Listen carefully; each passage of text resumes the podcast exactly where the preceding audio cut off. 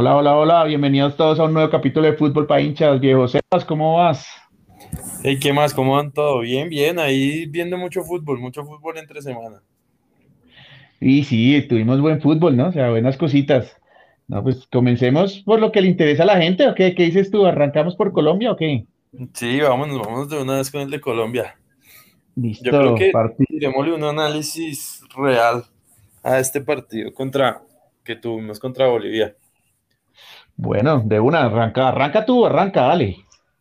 De una, de una. No, pues, e- en términos generales, eh, pienso que la selección tuvo sus engranajes bien. Siento que, siento que muy buen, muy buena nómina, muy buenos talentos, muy buenos convocados. Siento que en, en su planteamiento de convocatoria, pues no, no, no estuvo mal el director técnico, ¿no? Siento que se enfocó mucho en el tema de altura, pero al final de pronto le, le está faltando, le está costando encontrar ese, ese ritmo que quiere para el equipo. Mm, lo veo yo más como ese engranaje de piecitas para que la selección funcione muy bien. Veo yo que de pronto es un técnico que quiere poner a jugar a esta selección de una manera diferente, de una manera más al gusto de él, de, de salir por las bandas, de ser más, más rápida en, en- en los, en las transiciones, de poder llegar más rápido al arco rival, de ser más efectivo, ¿sí? Pero siento que le ha costado, le ha costado un montón, pues tuvo también el ingreso de, Falcao ahí al final que, que pues obviamente pues por los minutos que le dieron tampoco fue de, mucha participación, sobre todo con un equipo que, que estaba tan metido atrás, ¿no? Bueno, pues yo, yo qué te digo, o sea, digamos que eh, desde un punto de vista, es que es raro, ¿no? Jugar en La Paz en esa altura, uno, uno ve a los jugadores como si trotaran, ¿no? O sea, como que les cuesta moverse, es difícil, es, el balón va muy rápido, les cuesta parar un balón, o sea, pareciera que, que, es como si estuvieran aprendiendo a jugar los primeros minutos y, y se complica un, un poco el tema, ¿no? O sea, es, es complejo eh, cómo jugar allá, cómo manejar la altura. Eh, creo que puso, digamos, de inicio a Roger Martínez, que es un jugador que tiene una, un, un- un tema individual muy importante para encarar y velocidad junto con Cuadrado y Luis Díaz, puso flechas y él fue claro, él quería eh, defender, digamos, el tema atrás, estar muy sólido en las líneas atrás y arrancar a la contra con ellos tres. Y creo que lo logró, fue un buen planteamiento para La Paz, porque no, uno no puede ir a jugar a La Paz de tú a tú como todo el mundo creería, ¿no? Entonces, pues digamos que estuvo bueno el planteamiento. Sentí yo por mi lado que cuando la tenía Luis Díaz o Roger o Cuadrado, la orden era a encare usted solo y vaya y hágalo. Y, muchas veces lo, acompañaba, digamos, a, Roger lo acompañaba Cuadrado solo o a Luis Díaz lo acompañaba a Roger solo o así y no, y como que no se buscaron, que yo creo que hubiéramos generado más riesgos si se buscan eh, en esos metros finales. ¿Tú qué dices? Sí, para mí el técnico, para mí es el responsable del empate, la verdad.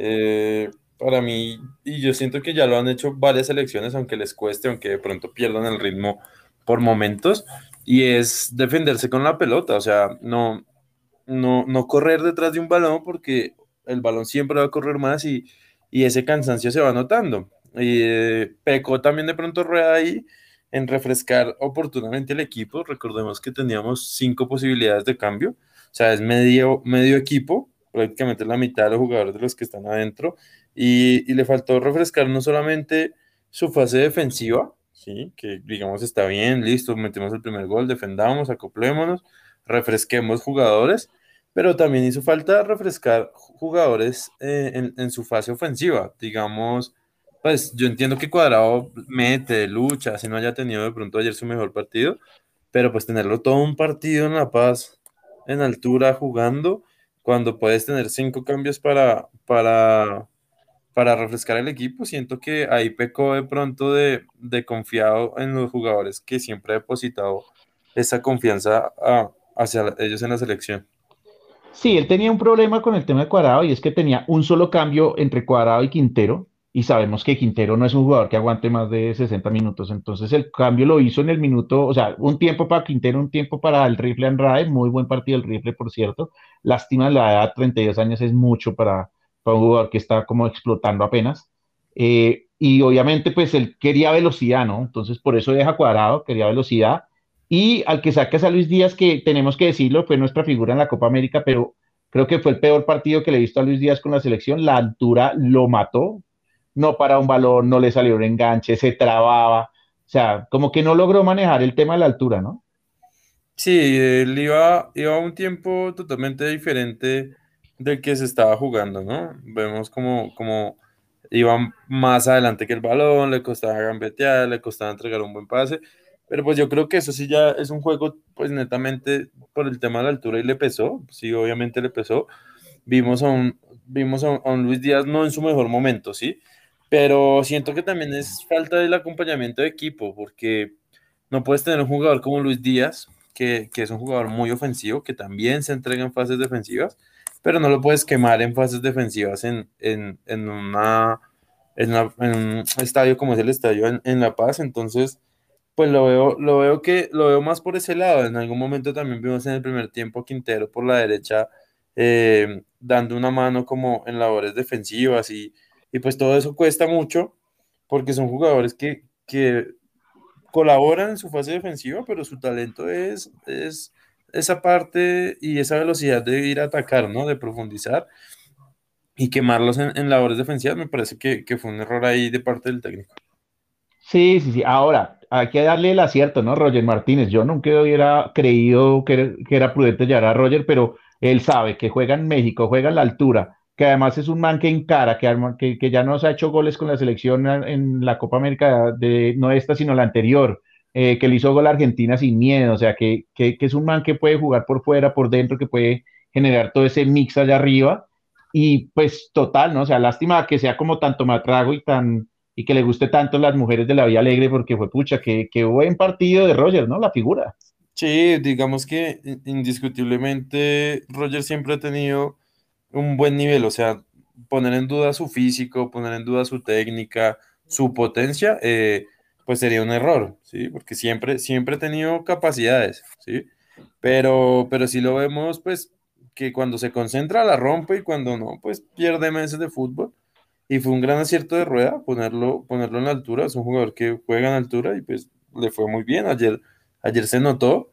De pronto no lo esperábamos. De pronto yo creo que todos esperábamos más a un Borja eh, entrando desde titular y, o hasta de pronto el mismo Falcao, es que yo sigo, yo sigo pensando que a la selección le falta mucho gol, más allá de generación de juego, que también le falta, le falta mucho, mucho gol, no, porque de nada sirve mejorar en la generación de juego si no la vamos a meter, o sea, de nada sirve tener 33 opciones de gol, por decirlo así, eh, y no meter una, y que el rival tenga dos y te meta dos. Sí, sí, sí, la verdad, muy duro, muy duro, porque además creo que fuimos superiores en, volumen de generación de, opciones claras. Tuvimos unas 4 o 5. Eh, Bolivia tuvo una. Es que Bolivia no nos, no nos inquietó el resto del partido. Entonces, eh, Bolivia, efectividad, pues no del 100%, pero sí una efectividad mucho mejor a la nuestra. Sé que tuvo un remate en el primer tiempo, me acuerdo que un remate súper fuerte, pero la embolsó súper fácil Ospina pero desde ahí para adelante fue un tema de que no podían entrar, estábamos bien parados. Eh, me encantó Murillo y Sánchez de, de pareja centrales. Murillo muy bien, muy bien. Sánchez un poco le pesa la altura, pero muy bien Murillo. Creo que es como la pareja perfecta para mí, porque Murillo es un man que es tranquilo, que no es carro loco, que siempre está bien posicionado eh, y, y, siempre nos ha dado seguridad. Yo nunca le he visto un mal partido a Murillo con la selección, la verdad.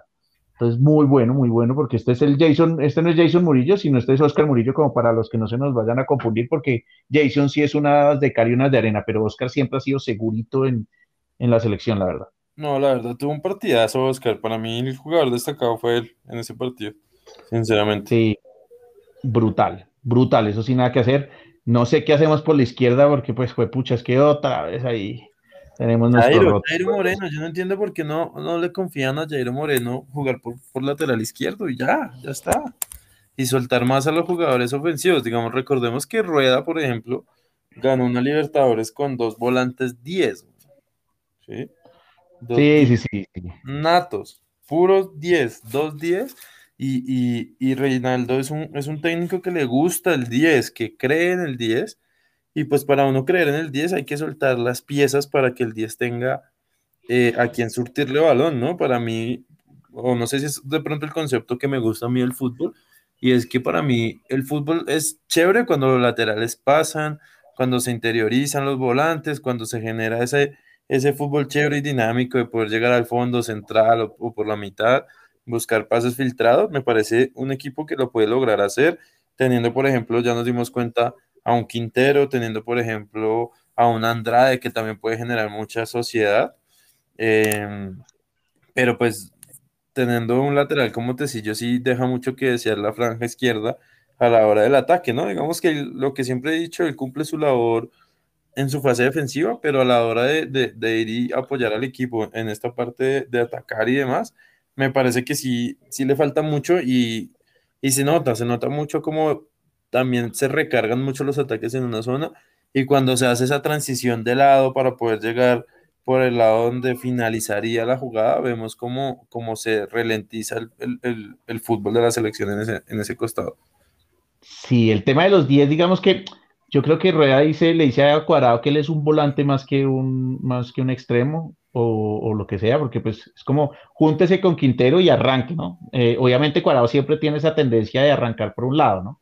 Eh, pero sí le dicen a Cuadrado como que son cuatro volantes, no vamos a tener aquí tres delanteros, sino cuatro volantes.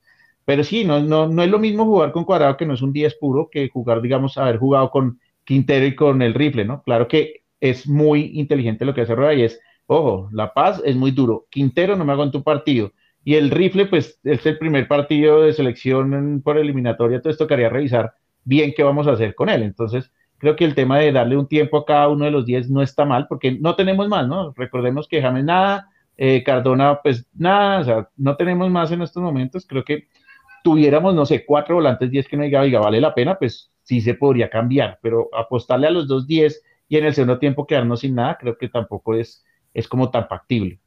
De pronto con un Paraguay, de pronto con un Paraguay ya. Ah, sí.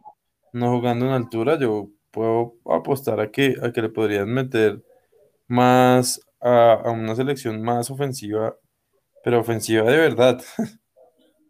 No, no, no, eso sí, súper claro. Eh, vienen además, digamos que hay que ver el empate como lo mínimo que se tenía que hacer eh, no es un mal resultado en La Paz. Sabemos que Bolivia en La Paz se termina convirtiendo en un equipo como Ecuador, Perú eh, o algo así que nos puede hacer competencia y nos puede ganar.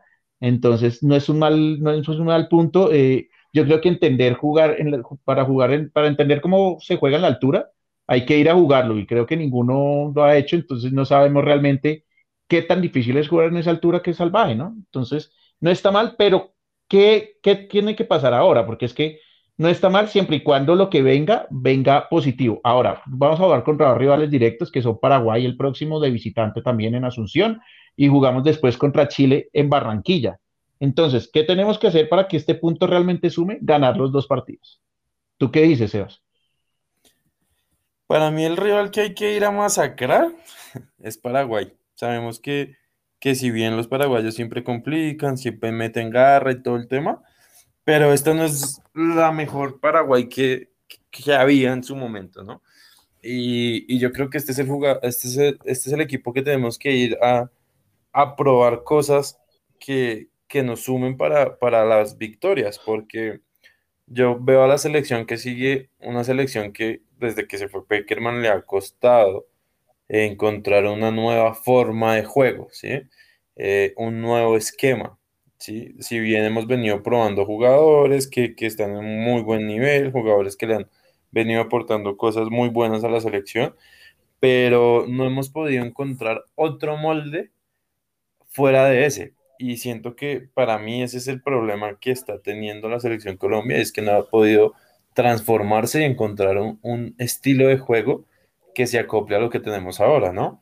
Eh, de pronto la, la la traída de Falcao a la selección para estas fases de eliminatorias pueden servir mucho para que la selección desborde más por las bandas, tiremos más centros, busquemos más ese balón aéreo en el cual Falcao es tan bueno y podamos interiorizar con jugadores como Andrade, con, con Quintero, con el mismo Luis Díaz enganchando hacia la mitad de perfil cambiado.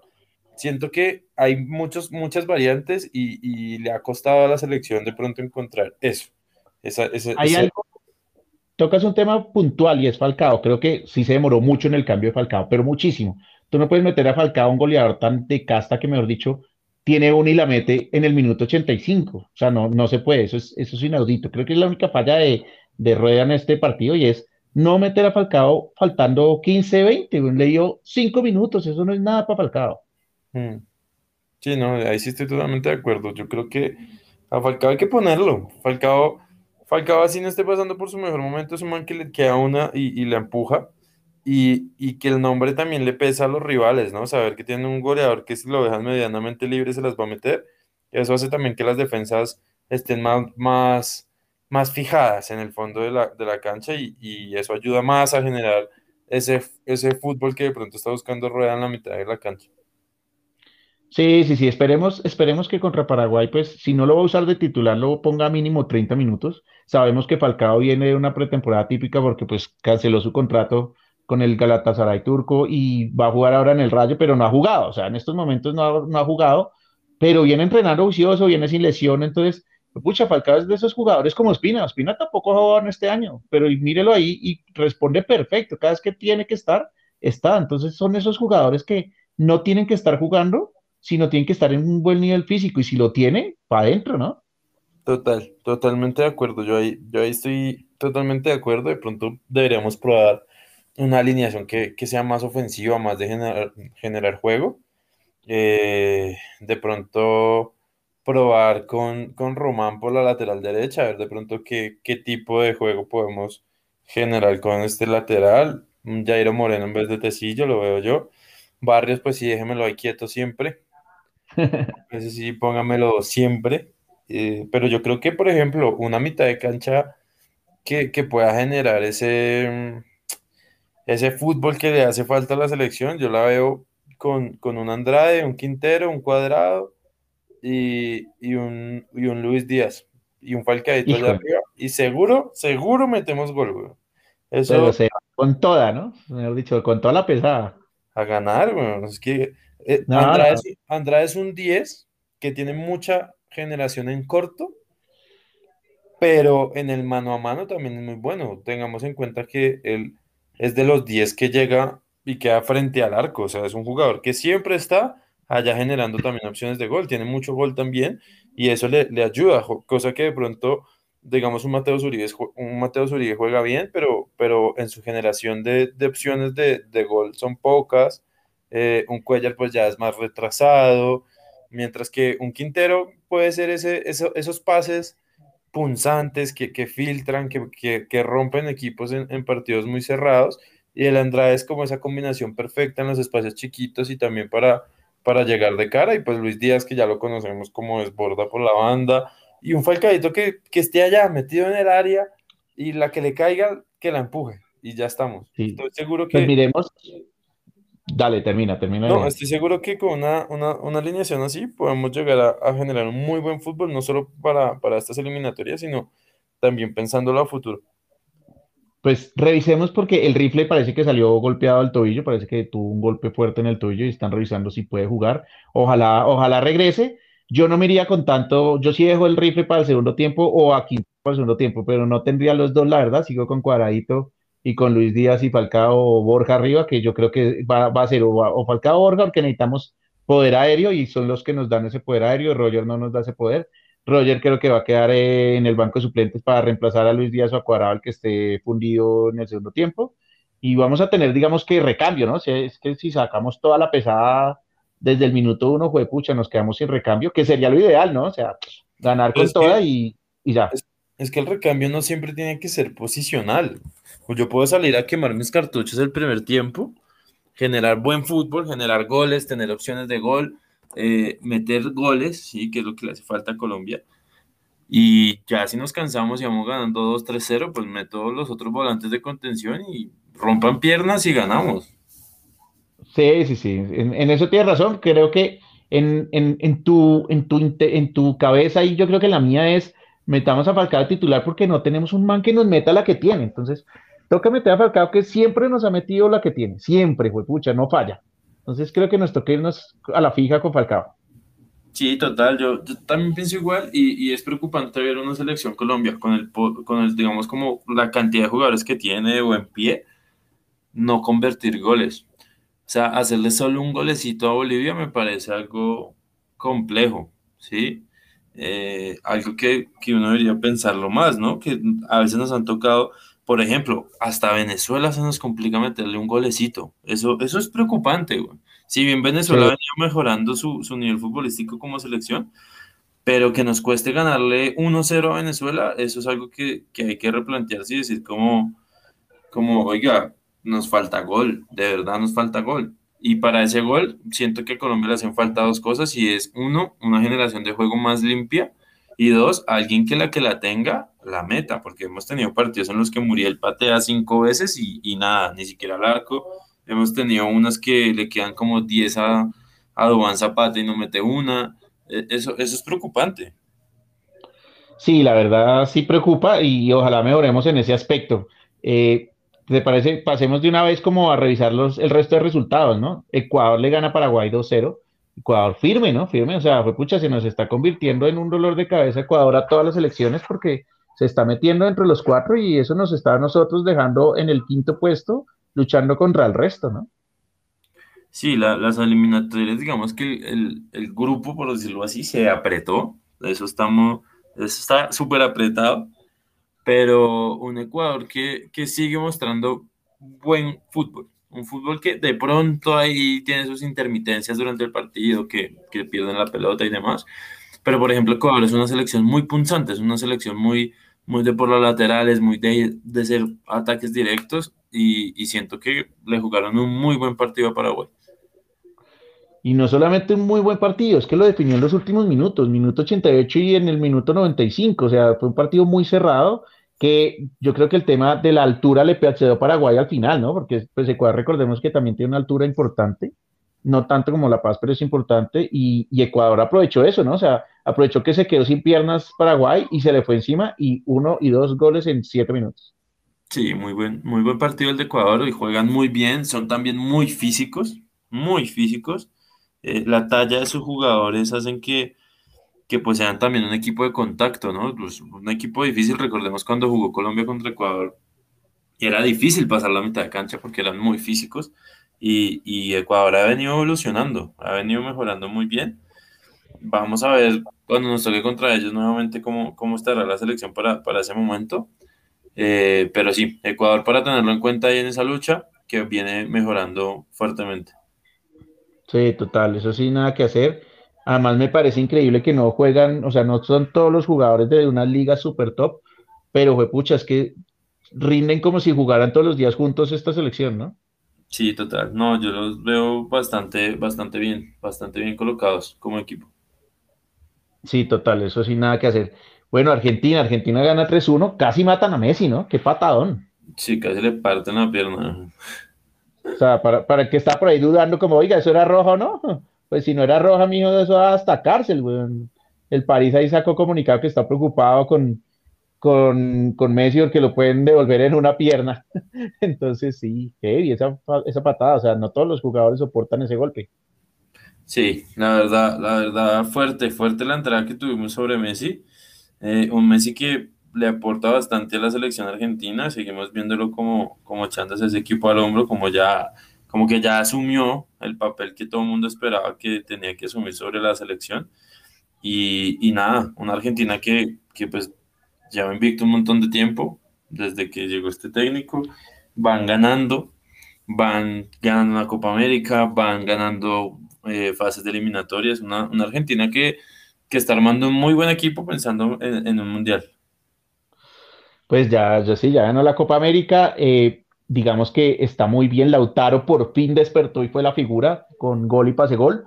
Eh, y, pues si Lautaro llega a despertar, este equipo se vuelve, mejor dicho, un peligro el hijo de madre y un gran y un firme candidato, porque lo que tú dices, Messi se echa el equipo al hombro, pero hoy, hoy en día Messi no es el goleador de Argentina, ¿no? Y Messi es el creador de juego, se retrasa y empieza a generar juego, empieza a abrir espacios, se lleva una o dos marcas, o sea, empieza, hace un trabajo ya diferente, más inteligente. Se nota que los años, digamos que le dan ese, esa inteligencia de no correr como una loca y tratar de definir todo él, sino si tiene esos goleadores alrededor de él que ellos pueden definir, pues para Messi va a ser mucho mejor y para Argentina obviamente va a ser mil veces mejor ese Messi creador con goleadores como Lautaro y como Correa que también hizo gol, ¿no?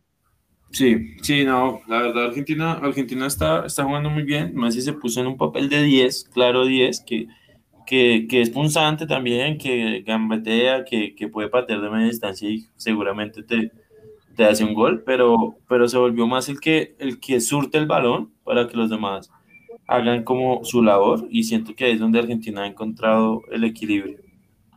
Claro, y con Correa y Lautaro, que Correa con doblete y Lautaro con gol y pase gol, pues creo que encontró por fin esas dos, esas dos piezas que necesitaba Messi en cualquier equipo, no solamente en, en, el, en la selección argentina, porque en el Barcelona tampoco la tenía y son esas dos piezas que le van a meter los goles que él ponga.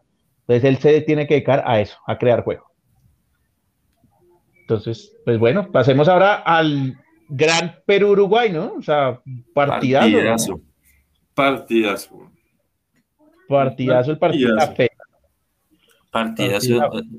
Dos selecciones muy buenas.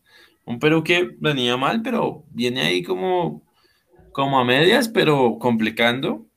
Y Uruguay nada, con su estilo típico de mira, te entregó el balón y te contragolpeo y llegó, le llegó un montón de veces a, Perú, le, le, complicó mucho a Perú en, sus llegadas a Uruguay. Y un, Uruguay que, que, sigue siendo ese Uruguay clásico, pero que, que, sigue funcionando perfectamente, un Uruguay muy físico, sobre todo en el medio campo, es, es impasable, es, muy difícil poder penetrar ese, esa selección. Sí, la verdad sí, no pudo Suárez, no pudo estar Cavani de titulares. Eh, y, con los dos delanteros que se fueron, Maxi Gómez y Brian Rodríguez, brutal, ¿no? O sea, les fue muy bien. Muy bien, muy bien, muy bien esa, selección, la verdad, una selección que, que se va poniendo duro. Ya veo que a medida que van avanzando estas eliminatorias, eh, las selecciones siguen, siguen armándose y siguen preparándose muy bien. Eh, cada jornada, ¿no? Cada fecha de eliminatorias yo veo las selecciones más sólidas y, y se, se, está poniendo duro porque el, el, el, grupo de clasificación se está apretando y, y, las selecciones van mejorando. Entonces Colombia tiene que ir poniendo las pilas porque si no se avispan rápido los puede estar dejando el bus. Sí, sí, sí. Complicado el tema porque están sin, sin Cavani, sin Suárez. Suárez se lesionó la rodilla, tiene una molestia en la rodilla, no puede estar y complicado, ¿no? O sea, se quedan sin sus dos goleadores, Cavani obviamente como no ha jugado ni siquiera está convocado, entonces difícil, vamos a ver qué pasa, vamos a ver qué sucede con, con, con este Uruguay, pero increíble que lo que tú dices, o sea, sigue siendo el mismo, sigue siendo el mismo, sigue luchando a muerte y todo, y todo brutal, o sea, es una máquina de generar juego sin, sin tener cómo generarlo, es que ellos son muy buenos defendiendo y de resto es pelotazo arriba y hagan arriba lo que puedan, entonces el juego lo tienen claro, ¿no? No, no es que no, a mí no me gusta, o sea, me parece horrible, pero juegan muy bien y siempre les ha funcionado. Sí, totalmente de acuerdo. La verdad, es un, es un equipo que complica siempre. Un equipo que siempre tiene que tener en cuenta porque siempre te va a complicar, siempre te va a buscar algo, algo y, y las pocas que, o muchas que generen, sobre todo se están volviendo muy buenos eh, eh, y es algo que antes de pronto no tenían y era esos contragolpes, ¿no? Y, están mejorando mucho en eso, mucho, mucho en eso. Sí, sí, sí. Ahora pasemos, digamos que a el que va a ser el partidazo de la fecha que terminó siendo el de Perú-Uruguay, Chile versus Brasil, ¿no? O sea, Chile con esa necesidad urgida que tenía de ganar y, realmente tuvo opciones, ¿no? O sea, estuvo muy cerca el primer tiempo, un, partidazo de Chile, jugó muy bien y Brasil realmente, uy, pucha, había Neymar flojo, flojo, flojo, lo están llamando ya gordo. Eh, uy, fue pucha, verdad lo vi mal a Neymar. Eh, y la única respuesta de Neymar a sus, a, sus, a sus fue, ah, pero ganamos, ¿no? Que es lo importante. O sea, creo que está gordo, estaba jugando mal, tomó muy malas decisiones todo el partido. Y, y se quedó con que listo, que ganaron y ya, ¿no? Pero pues hay que analizar un poco más a fondo. Sí, un Neymar que, que le está costando un montón y sí, lo que dice la gente están en lo, en lo cierto, porque es un Neymar que se le vio pasadito, se le vio pasadito, se le vio no en, su mejor forma física tampoco. Y le costó, a un Brasil que le costó un montón. Con la nómina que tiene Brasil y le costó demasiado Chile. Sí, la verdad, duro. Eh, recordemos que Brasil no quiso, no quiso encartarse, digamos, con, con, los de, con los de Inglaterra porque no vino ninguno de Inglaterra, porque les, ah, Inglaterra negoció con las selecciones que prestaba a los jugadores, pero por dos partidos. Y Brasil dijo, pues no, o sea, no me sirve. yo necesito los jugadores los tres partidos, entonces no trajo ni a Firmino, ni a Gabriel Jesús, ni a Richarlison, que son tres figuras claves, y con todo eso igual tiene una nómina que yo quisiera tener esa nómina, ese, ese Gabriel Barbosa, qué jugador, o sea, se puso el equipo al hombro y creó opciones como loco, Jugadorazo, jugador muy, muy, muy fuerte, muy, muy físico, de mucha potencia, difícil quitarle un balón, es, la verdad es un jugadorazo. Sí, sí, sí, la verdad, sí. Bueno, ganaron con lo justo, como siempre, Brasil ganando como sea. en el como sea entró Brasil y, últimamente lo estamos viendo así, ¿no? Contra Colombia ganó en el como sea, a Chile la acaba de ganar en como sea. O sea, está ganando muchos partidos al como sea. O sea, ya no domina tanto como, como estaba y estamos viendo cómo Argentina va creciendo en forma para ser realmente esa potencia mundial en, el fútbol. Y Brasil se me está colgando, ¿no? O sea, teníamos mucha expectativa con Brasil eh, es más, yo lo daba por ganador en la Copa América, pero lejos. Y, pues Argentina dio salpazo y lo dio justo, ¿no? O sea, entonces vamos a ver qué pasa con este Brasil. Si le da la vuelta eh, eh, Tite, que es un gran técnico, pues, a ver si le da la vuelta a, ver si puede volver a ser esa gran potencia que pintaba Brasil, ¿no? Sí, total. Digamos que, digamos que vamos viendo lo que te comentaba y es la evolución de las otras selecciones que empezaron muy mal, ¿no?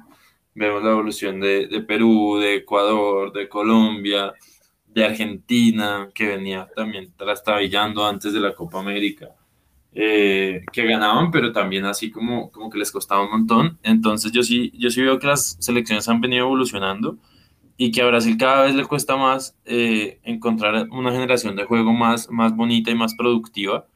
Y, y si no es por las grandes individualidades que tiene Brasil, seguramente Brasil no estaría ganando como está ganando, ¿no? Porque recordemos que sus partidos casi que siempre los van ganando sobre la hora y, se le complica todo el partido, pero pues no sé, resulta Neymar con una genialidad, Firmino, alguno saca ese talento individual y, y te complican el partido y te lo ganan, entonces ahí vemos como también la evolución de las elecciones han, hecho ya como no verse tan fuerte a un Brasil como al comienzo de estas eliminatorias, que eran unas máquinas, ganaban 4, 5, 6, 3, o sea, metían una cantidad de goles, ahora ganan con un golcito de diferencia y, y ya está, pero, pero bueno, ganar igual, ganar es ganar, como sea que uno gane, lo importante siempre será ganar.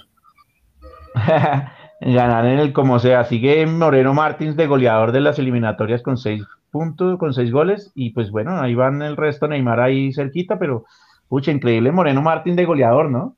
De jugador boliviano, bueno, argentino-boliviano, ¿no? Increíble. Sí, pues tiene una buena talla, quién sabe si es un pequeño chispazo o si se va a poder eh, mantener, porque pues de chispazos eh, hemos visto muchos buenos jugadores, pero que se mantengan tiempo, difícil. Sí, sí, sí, bueno, yo creo que aquí terminamos con las eliminatorias sudamericanas, que es lo que más nos interesa, y pasemos con datos rápidos en Europa, como el gran dato del monstruo, del animal Cristiano Ronaldo, ¿no? Goleador histórico, ya recibió el Guinness Record con selecciones, el jugador que más goles ha hecho con selecciones. 110 goles, ¿no? 111, creo. Uy, 111, güey, pucha. Qué máquina tan hijo de madre, ¿no? O sea, y además tengo que reconocerle el trabajo mental, psicológico, porque en el 0-0 bota penal, pues se lo tapa el arquero y, y, no le importó, van perdiendo después y él dice, no importa, no importa, y remonta en los minutos finales, 36 años y todavía metiendo doblete en el 80 y piola y en el, y en el descuento, fue pucha, o sea, exactamente en el 89 y en el 96, marica, y con 36 años y hace ritmo, muy, muy máquina, ¿no? Cinco minutos le bastaron para, para conectarse y, darle, darle el doblete a Portugal. Que si bien Cristiano no estaba en un partidazo, como que uno dijera, uy, ¿cómo está participando y eso? De hecho, estaba como un poco apagado, como también por la marca de, Irlanda. Pero nada, fue un chispazo que, dijo, déjenme dos y se las meto y, lo hizo. Es un jugador que la verdad es muy máquina, es una máquina total para la edad que tiene eh, en el estado en el que se mantiene, tanto físico como mental, es, es demasiado brutal. Sí, sí, sí, bueno, una, una de las sorpresas también como cambiando el partido, porque digamos que ese dato de Cristiano era el primero que, que teníamos que dar. Bosnia le empata a Francia, ¿no? O sea, ¿y esta Francia qué le pasó? O sea, yo la veía campeona de Eurocopa me decepcionó, la veía, mejor dicho, sobrado que iba a clasificar, pues va bien, pero es que tiene un grupo muy fácil, o sea, es que el grupo de Francia es Ucrania, Finlandia, Bosnia y Kazajistán, o sea, es que si no clasifica de primero, manda huevo, pero pues que le saquen un empate eh, empieza a generar dudas, ¿no? Sí, total, yo, yo lo que pienso es que, y siempre lo, lo he opinado con respecto a Francia, tienen muy buenos jugadores, pero no es un equipo no es un equipo como completo, ¿sí? No juega como con equipos, sino que parten más como de las individualidades que tiene. Entonces, yo, yo a Francia sí no lo veo así como, uy, qué maquinota. De hecho, recordemos en algún momento un amistoso que tuvimos contra ellos y casi se lo ganamos. O sea, no, no es que sea una selección, sí, de nombres, de nombres uno dice, oiga, qué equipazo. Pero en cuanto a, en cuanto a su juego de equipo, tienen muchas flaquezas, muchas flaquezas, y, siento que, que, cualquier equipo ahí puede entrar a, repuntarles y, a, complicarles un partido, un partido de cualquier manera, ¿no? Sí, sí, sí, la verdad duro. Eh, grupos interesantes, digamos el de Noruega, Países Bajos que empatan uno a uno, quedan con los frescos y Turquía punteando en el grupo de Noruega, Países Bajos el uno a uno.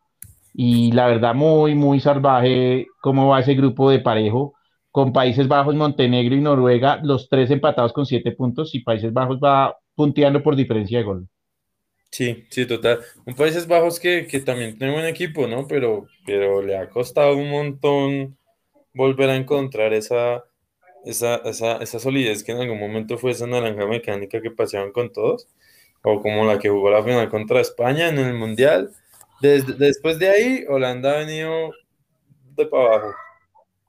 Sí, sí, sí, va, va, a ser bien complejo, pero bueno, vamos a ver y entremos, digamos que a la gran sorpresa de las eliminatorias y es la derrota de España contra Suecia y que además, recordemos que Suecia tiene un partido menos contra Kosovo, que fijo lo va a ganar, y eso quiere decir que España no va a entrar derecho al Mundial, sino va a ir a repechaje, ¿no? Como van las cosas, sí. Y como las cosas pintan, pintan muy de esa forma, Suecia que viene, que viene con puntaje perfecto en estas eliminatorias, en estas últimas eliminatorias.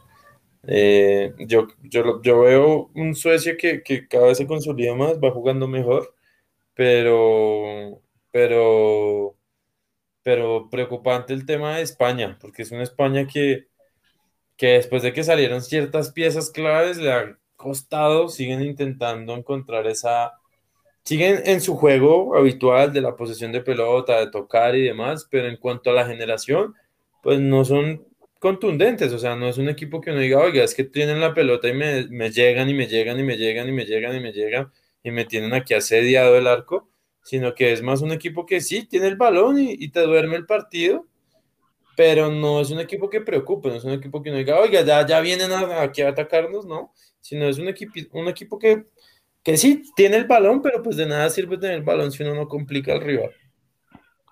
Sí, sí, sí, entonces ahí España sufriendo y el otro que está sufriendo los grandes contra una sorpresa es Alemania, ¿no? O sea, Alemania sí ganó su partido, pero recordemos que el líder de ese grupo es Armenia. O sea, Armenia, ¿en qué momento se nos trepó? ¿En qué momento está clasificando un mundial? Claro, tiene un equipazo Armenia.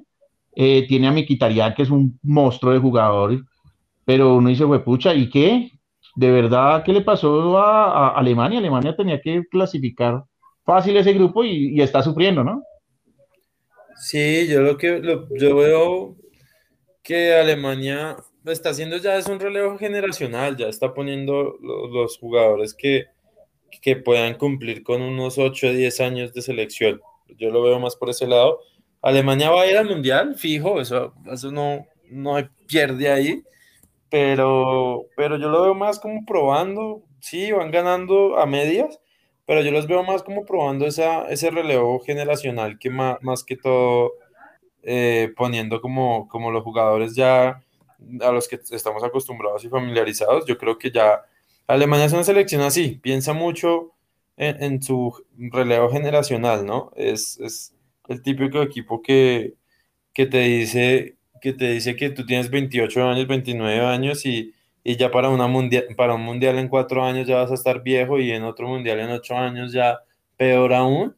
Entonces cogen los peladitos y les van dando ritmo, ritmo, ritmo, ritmo, y de un momento a otro ves que llegan a un mundial con una selección totalmente diferente. Listo, sí, pues yo creo que, que, ese es un poco el resumen. Obviamente, pues podríamos quedarnos aquí toda la vida analizando todos los demás resultados, pero digamos que es enfocarse en lo más importante y eso es, ¿no? O sea, ahí estamos, ahí estamos mirando. Alemania, vamos a ver si logra pasar pues ahí Armenia. España, pues creo que se jodió ya, lo jodió Suecia con, este, con esta victoria. Eh, y, a, y, a, pelear el repechaje y fue pucha, ojo, porque si Alemania queda en repechaje y donde se enfrenten esas dos potencias, ¿qué hacemos, parce? Sí, pues Sería lindo, sería lindo porque es una final. final. Como esa final Suecia-Portugal hace unos años, ¿no? Ay, pucha, qué gran enfrentamiento entre el Latan y Cristiano, los dos dando lo mejor de sí, y gracias a esos partidos es que Cristiano ganó el balón de oro ese año, me acuerdo. Sí, total, total. Vamos a ver, vamos a ver cómo les va. Listo, nos veremos entonces y nos oiremos obviamente el domingo o el lunes temprano analizando lo que fue el partido contra Paraguay. Vamos, Colombia, a ganar contra Paraguay, o si no, el punto en Bolivia no suma, porque si se ganaban los tres puntos se podía empatar en Paraguay, ¿no? Ahora toca salir a ganarlo. Y en Chile, pues contra Chile, para mí, en Barranquilla tenemos que hacer pesar nuestra localidad. Pues nada, nos veremos el domingo, Cevitas. Listo, estamos ahí conectados con toda la comunidad y para que nos sigan escuchando. Listo, un abrazo, cuídense mucho, chao, chao.